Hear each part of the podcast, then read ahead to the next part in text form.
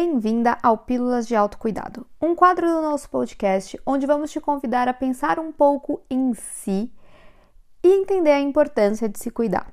Eu sou a Débora Barros e faço parte da equipe da Psicodesafice. Nós acreditamos que a evolução pessoal pode ser mais leve. Por isso que nós criamos esse podcast, que junto com o nosso Insta é uma forma de proporcionar isso ao maior número de pessoas de forma acessível, leve e divertida. Você também pode conhecer mais sobre o nosso trabalho lá no Instagram, psicodesafice, ou no nosso site www.psicodesafice.com.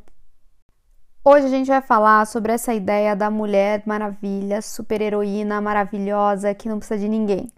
Porque eu aposto que você já viu em algum lugar propagandas, posts em mídias sociais ou pessoas que romantizam a ideia de que as mulheres são multitarefas, que elas conseguem fazer mil atividades ao mesmo tempo e ainda no final do dia estarem lindas, impecáveis, em seu salto alto e bem maquiadas. Mas só cá entre nós que isso é bem irreal, né? Inclusive eu lembro muito de assistir novelas e, enfim, filmes onde a mulher tá cuidando da casa de salto alto toda bonita. Aí eu ficava, isso não é possível. Mas, por mais que pareça muito bizarro, de alguma forma isso vai entrando no nosso inconsciente e a gente vai normalizando aquilo, achando que aquele é o jeito certo de fazer a coisa. Essa ideia do superpoder feminino que muito se fala por aí não é nada mais do que uma sobrecarga injusta que as mulheres sofrem, mas que é colocada com uma bandeira muito bonita para ninguém reclamar sobre isso. E cara, a gente trabalha demais e ainda se sente culpada por não dar conta de tudo que a gente deveria talvez estar fazendo. Então, tá mais do que na hora de nós mudarmos essas cobranças. Você não precisa dar conta da casa, da família, do seu trabalho e ainda aparecer a Gisele Bündchen desfilando na Fashion Week. Você não precisa fazer tudo sozinha e nem deve. E você também não precisa e nem deve romantizar isso. Você tem que se libertar e lembrar que você é um ser humano como todos os outros, que tem seus limites e precisa sim de um tempo para si.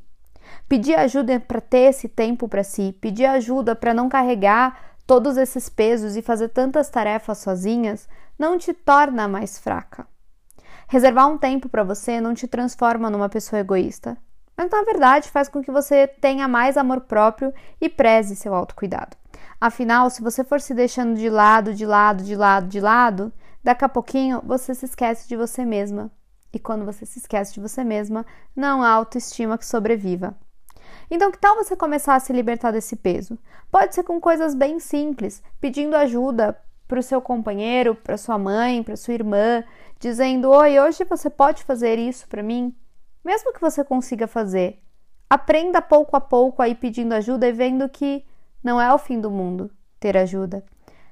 Coloca uns espaços na sua agenda para fazer vários nadas, para olhar para você, para ler um livro que você gosta ou assistir um programa que te faz bem. Pequenos passinhos por semana, vê como você se sente.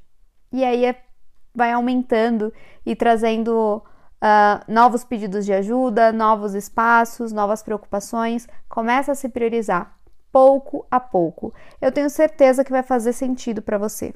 E se além desse podcast você gostou muito da ideia de começar a trabalhar o seu autocuidado, a gente tem uma dica para você.